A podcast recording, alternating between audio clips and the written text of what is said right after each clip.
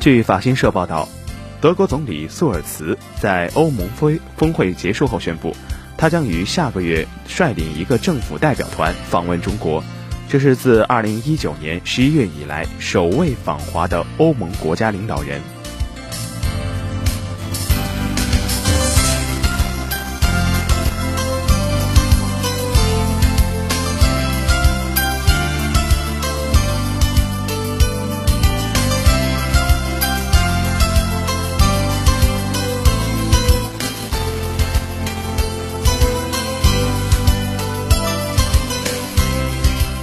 自二零二一年开始，在双碳目标的驱动下，又经历今年俄乌冲突的刺激，国内与海外光伏市场都在经历爆发式增长。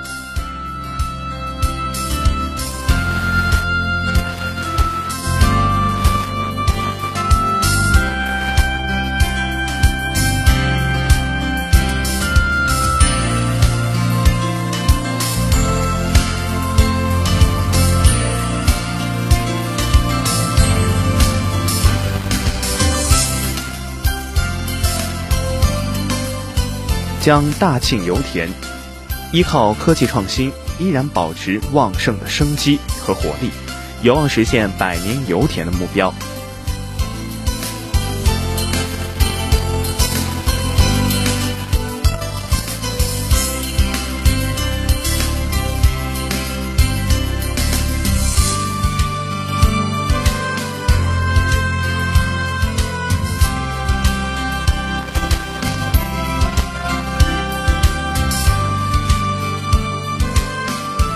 在中国共产党第二十次全国代表大会召开之际，多国政党政要继续致电致函中共中央和习近平总书记，热烈祝贺中共二十大胜利召开。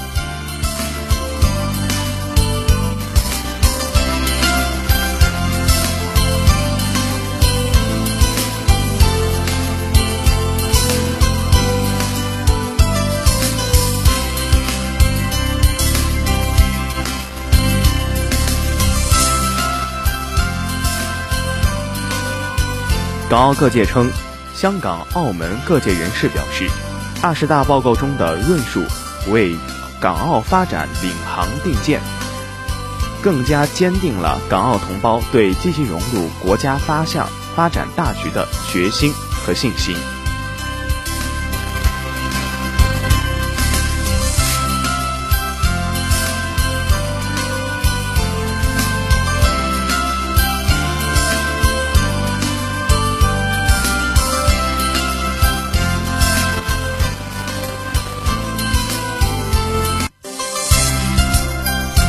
习近平在参加党的二十大广西代表团讨论时强调：“心往一处想，劲儿往一处使，推动中华民族伟大复兴号巨轮乘风破浪，扬帆起航。”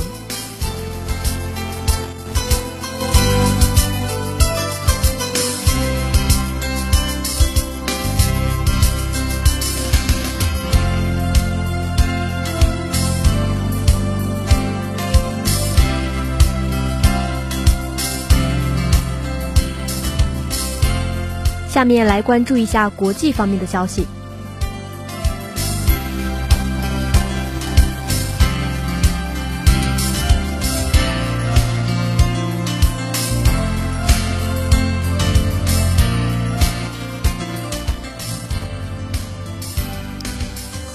俄罗斯坦斯社最新消息：俄罗斯国防部长绍伊古与美国国防部部长奥斯汀通电话。双方讨论了包括乌克兰局势在内的国际安全问题。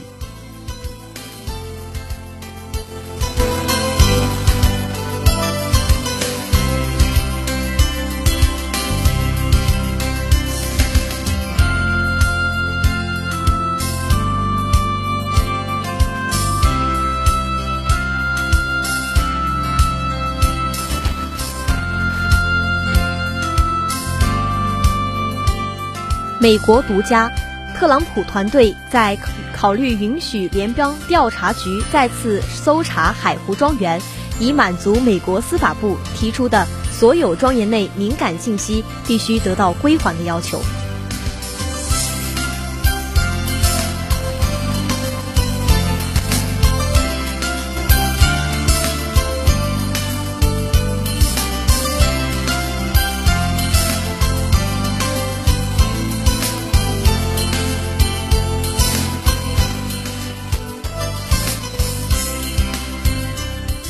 瑞典公布北溪管道受损后水下画面。当地时间十八号，瑞典媒体报道称，至少有五十米的天然气管线丢失，管道的部分有直而锋利的边缘，在其他部分金属则严重变形。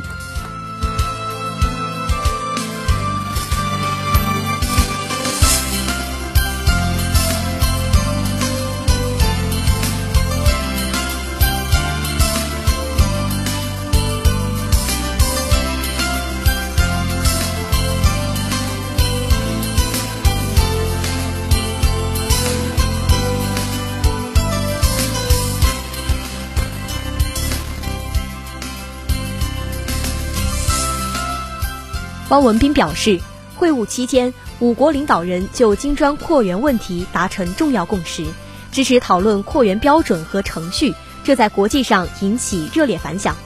许多国家表达了想加入金砖的积极意愿，中方对此表示支持和欢迎。接下来，我们将同金砖伙伴一道，稳步推进扩员进程，让更多志同道合的伙伴参与到这项光明的事业中来。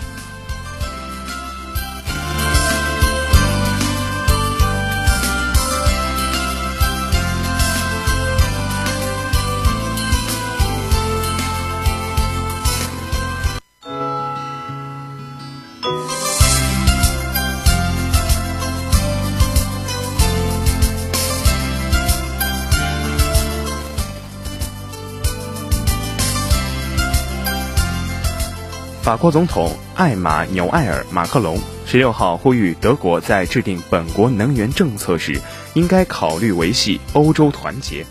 警告德国政府的两千亿欧元价格补贴计划可能扭曲欧洲市场。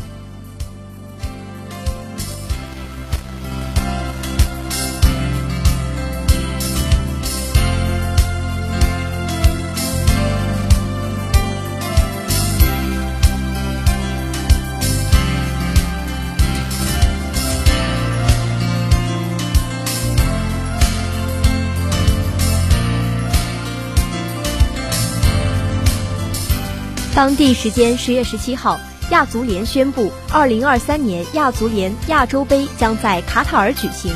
继今年的世界杯之后，卡塔尔将连续两年举办洲际足球大赛。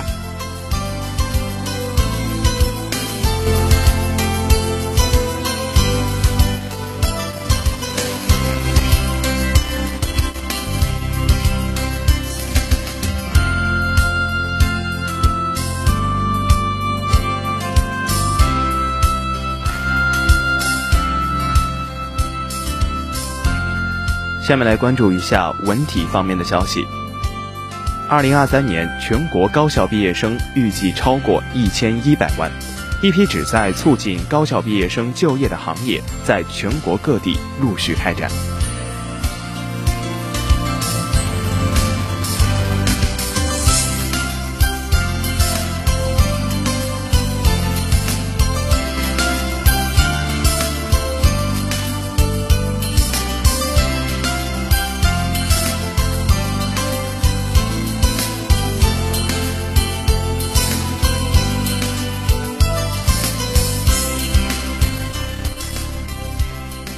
截至目前，中国代表团在2022年世界技能大赛特别赛已完赛的十七个项目中，共获得十枚金牌。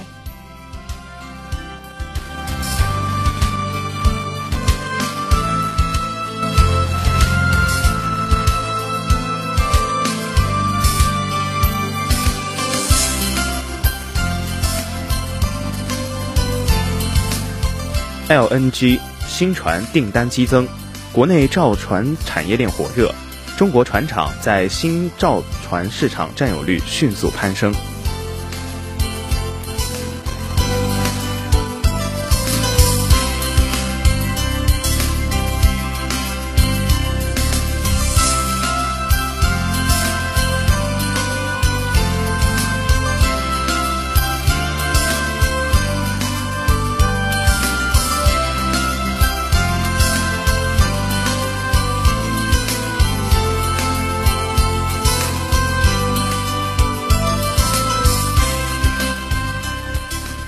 国际排球联合会日前宣布，男女排世锦赛的参赛队伍将增加到三十二支，新赛制自下届世锦赛开始实施。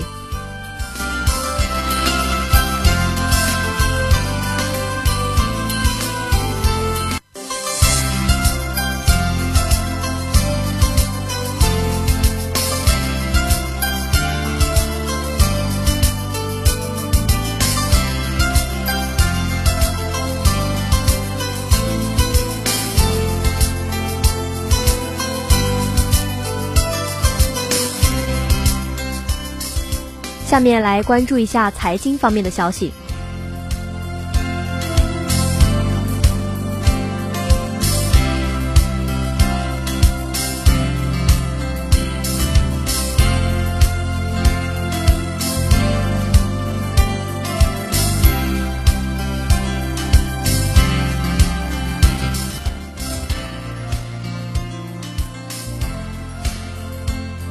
财政司司长。陈茂波表示，推动香港发展成为国际虚拟资产中心。香港特别区政府将在今年金融科技周上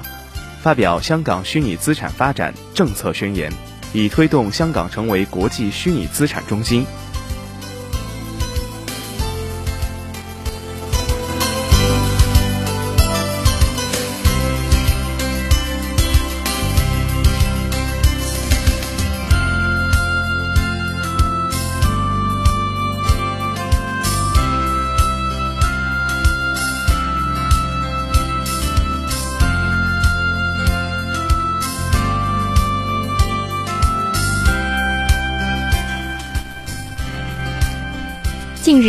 多家国内航司发布十月航班计划，继续加快恢复开通和加密国际航线。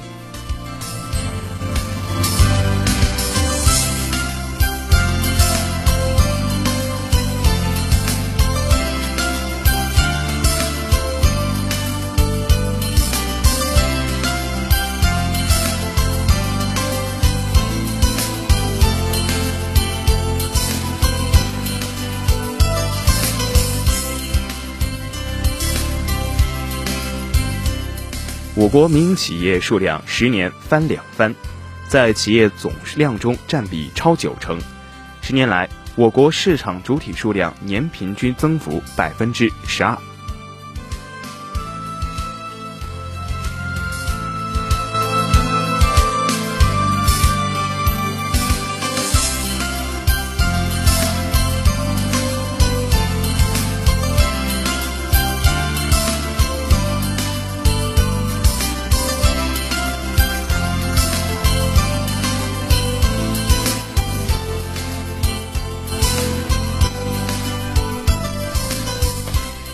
订单排到明年四月底，中国箱包出口强劲反弹，中国高领毛衣火到欧洲，一个月搜索量涨十三倍。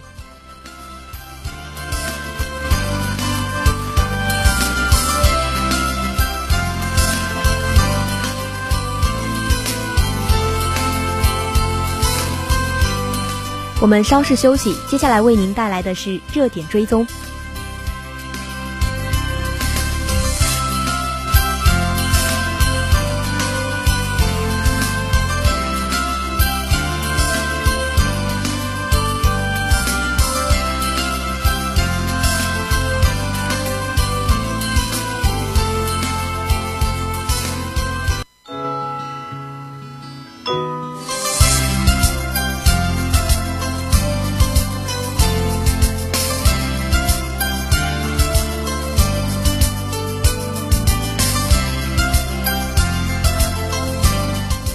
欢迎回来，今天的热点话题是国庆假期期间呢，四名游客去广东汕头游玩，被收天价的饮食餐饮费。嗯，那他们四个人呢，各自点了碗汤粉，就花费了五百四十五元的天价。没错，在各大网友进行质疑后啊，老板也是对此做出了相关的回应。他表示呢，几名游客点的都是我们所谓的那个自学海鲜套餐，并且呢。老板还表示啊，自己都有明码标价的，不存在欺骗消费者的行为与强制消费的行为。其实我不知道群群在呃，一开始有没有了解到这个新闻？在国庆假期期间，呃，在国庆的时候，因为呃要完成作业，然后在网上搜索相关新闻的时候呢，也是搜索到了这一条新闻。我当时的话是表示了一个非常震惊，对，因为我们知道海鲜它贵，对，是我们大家都知道的嘛，但是没有想到一碗海鲜的汤粉，可能里面的料还不知道足不足啊，它就卖到了五百四十五元这个价格，对。当时呢，因为我室友也是潮汕的嘛，嗯，然后他就和我说：“他说不可能啊，平时我们那儿的汤粉就是四碗汤粉，就我们说的果条，嗯嗯，它只要十五块钱一份呢，块钱一份，那么四份就是六十块钱啊，不可能会到五百四十五元。”他说：“不可能，不可能。”然后他当时，当时极力的和我反对。和我和你辩驳力争，对，就据理力争，对，据理力争，告诉我不可能，这件事肯定是假的，肯定是，肯定是某些环节出问题了。然后我当时就很生气嘛，因为因为作为一名没去过的人嘛，嗯，在看到这条新闻的时候，可能就会对这一个地地方产生一个不好的印象，可能以后就不太想去。就像我去艺考期间去南京一样，就是被南京夫子庙那边给坑了，然后从此就对。这个地方的城市就有一点自己的偏见了。对，但是但是后面我就改观了嘛，因为还是发现这个地方是一个，就是我很喜欢美好的一个美好的地方。对，因为南京我也去过，然后嗯，就是说到有没有被宰这种经历的话，我不知道呃，在校的同学有没有相似的经历。那我之前呢是去北海旅游的时候，买他们那里的当地的一种小吃的时候，然后一斤他当时是要我。四十五块钱一斤，好像什么东西？是那种小鱼仔，就相当于是鳗鱼鳗鱼丝哦，是鳗鱼丝，对鳗鱼丝。对他当时要我四十五块钱一斤，然后后面我到了他们那个呃一个风情街上面去嘛，去那种专卖店里面，人家是二十块钱、二十五块钱一斤，这是正常的价格。嗯。但是因为当时是在海边那一块游客比较多，嗯然后他就把价格抬的抬高了，就坐地起价了。对对对，对的，我们就会发现呢，就身为游客的我们，不管去哪个城市的旅游之前呢，我们都会看一看那边的一个风评。所以我当时很生气一点，就是就会觉得，就是印象不好的一点，就是因为突然发现，哎，怎么四碗果条突然变得这么贵？是不是因为国庆假期去玩的人比较多，然后他就就哄抬物价，盲目的把一碗十五块钱的汤粉。呃，果条给抬到了五百四十五元，所以我当时就挺生气的。但是我的室友呢，在过了两天之后呢，就老板进行回应的时候呢，就立刻转发给我看了。他是凌晨凌晨几点？凌晨两点半转发。我早上一起来，凌晨两点半转发一条一条那个新闻给我说，对他说不是不是老板乱收费，是顾客选错了海鲜。把那个贵的海鲜给选了进去哦，可能自己还不知道，对，所以就以为是出现了一个乱收费的现象，但其实商家那边都是明码标了价对的。那说明我们出去的时候也要就是自己要多注意这一块方面的事情，不要说呃像出现这种情况，明明是自己可能拿错了，对对吧？然后后面那么高那么高的一个费用，以为是人家坐地起价，对的，然后反而在网上传播，反而显得不。太好，对的。其实，在发现这个问题的时候，我们也得反思一下，就是为什么游客会出现这种情况？他就为什么会就是明码标价了，但是还是拿错了呢？其实，一个很就是不知道大家有没有去雪糕店里面买过雪糕，就我们之前说的，对，雪糕刺客，就是像一些。其实我是会觉得，虽然老板可能是真的是明码标价，但他标价的位置可能是立在上面，然后把你一下子没看到，对，然后付款的时候发现价格这么贵，对，碍于面子，然后不好说不买，对，然后就给他买下来了。然后第二可能呢，就是就是老板呢将很多普通的呀或者是贵的海鲜，他们都放在一起，放在一个冰柜里面了，没有对他们进行一个相关的一个分分类，对，就会导致呢。导致我们的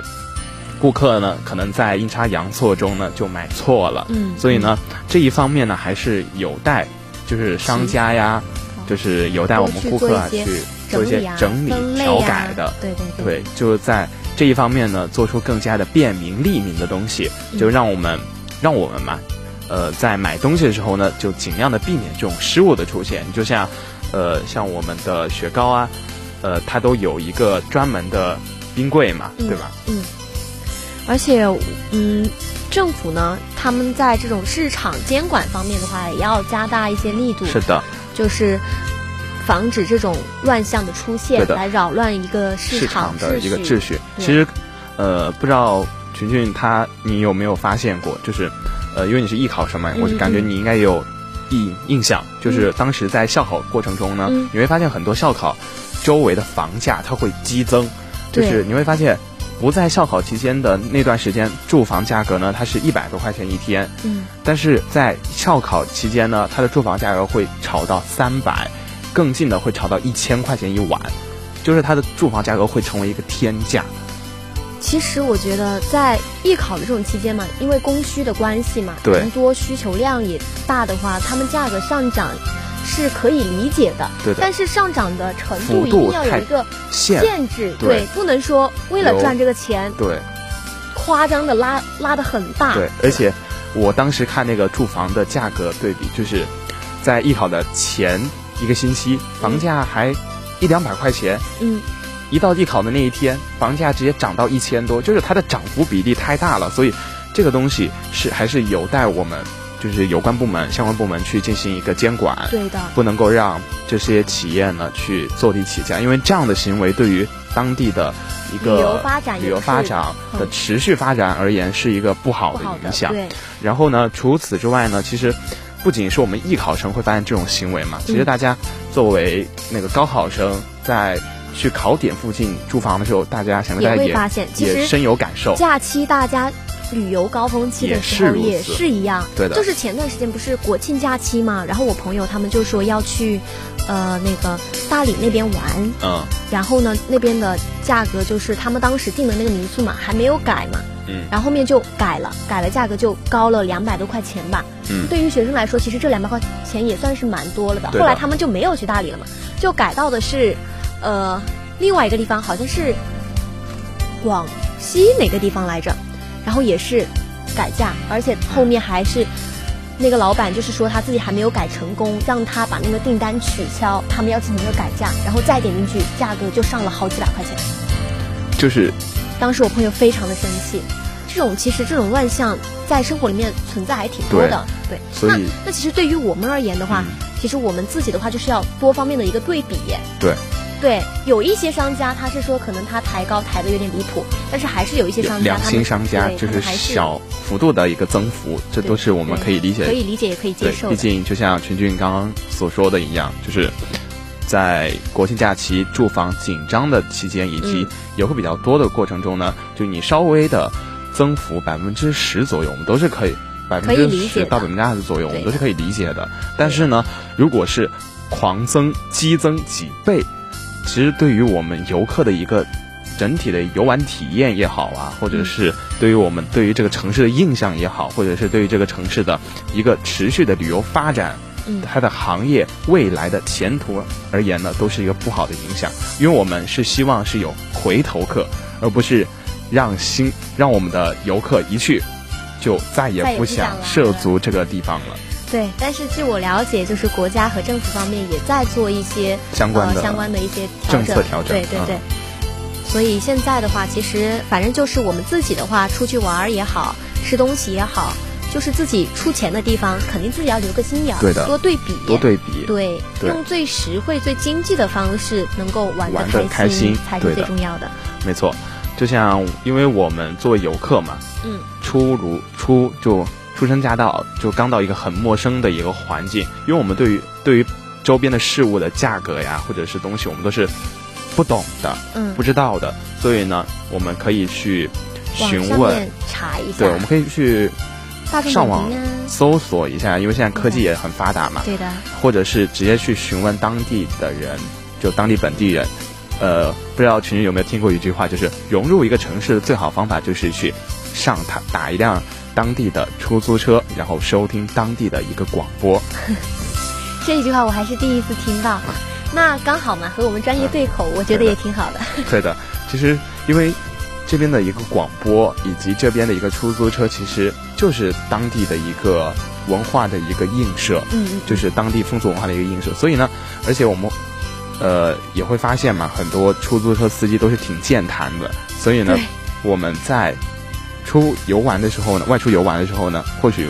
就是想了解一下当地的一个基本情况的话，我们可以打一辆这边的出租车呀，呃，去一个地方，对，和他聊一聊哪好玩呀，对。或许本地人会说，我也不知道哪里好玩，因为我在这里玩腻了。你这么一说，其实，在我的印象里面，我去北海旅游啊，还是说在湛江刚来湛江的时候，嗯，司机叔叔确实都会很热心的，对，跟你说啊，我们这里东海岛那边风景不错啊，对的，对的，对的。啊，那个毛洲岛也还行啊，哪里有吃的呀？哦，可能东海岛那边吃的会比毛洲岛那边多啊，这样子就会给我们做一个介绍，真的蛮好的。其实这样的话，我们大家也可以发现嘛。就是当我们接受了就是当地居民的一个帮助，就是大家的一个提醒的时候呢，我们对于这个地方的印象会更加的加深，嗯，会更加的喜欢这个地方，而并不是说，呃，我去了一次我就再也不想去了。就像我去吴川，呃，去玩过三次，就是也是因为当对去那边玩过三次，就是因为那边的就一个民风我挺喜欢的，就在那边受到一些当地居民的一个帮助嘛。然后就会觉得嗯很不错，我就还会想来想带其他人再去，就如果有新生啊，或者是我的朋友啊没去过的，就会给那个推荐，就推荐他们去哪玩，这就是一个很好的一个势力，很好一个模范。嗯，就是当我玩的开心了，我在那边感受到了当地居民的一个热情的时候呢，人文关怀，对我就会对于那个地方有。更多的归属感，会更加的想去那边，更加的推荐大家去，而并不是，并不是在那边被坑了之后呢，还想去。我被坑了，我我可能就是直接说 say goodbye 了。对，因为我觉得去一个地方，除了看风景、吃东西之外，其实更重要的是要去感受旅游地的一个文化，还有他们的呃风情嘛。所以我就觉得，呃。一方水土养一方人，那么在这个水土方，在这个水土生长长大，那么吸引到的游客其实也是给这个地方带来了一些回馈。对的。然后最后呢，我们再总结一下今天的话题，嗯，就是希望呢，我们作为游客呢，不要碍于面子工程，不要进行。不要由于面子呢，就会出现一些相关的面子消费。我们一定要大胆的去问，大胆的去向当地人询问这个物价是什么，然后让自己玩的开心。第二个呢，就是作为商家呢，一定不要坐地起价，也要进行提醒嘛，将我们相关的服务给做好，让他有专门的一个冰柜或者是专门的储放地方，让游客减少此类事物。然后最后呢，就是要进行一个相关的一个。监管、监督，那当游客自己发现之后，我们也可以进行相应的举报，因为我们也是监管一方，就是我们是呃考察的一方，对，互相监督才能够造促成更好的一个旅游环境嘛。然后最后呢，也希望大家那个来江西旅游，宣传一下自己的家乡。那也欢迎大家去湖南旅游。好的，那么今天的热点追踪到这结束了，接下来为您带来的是热点八九八点歌送祝福。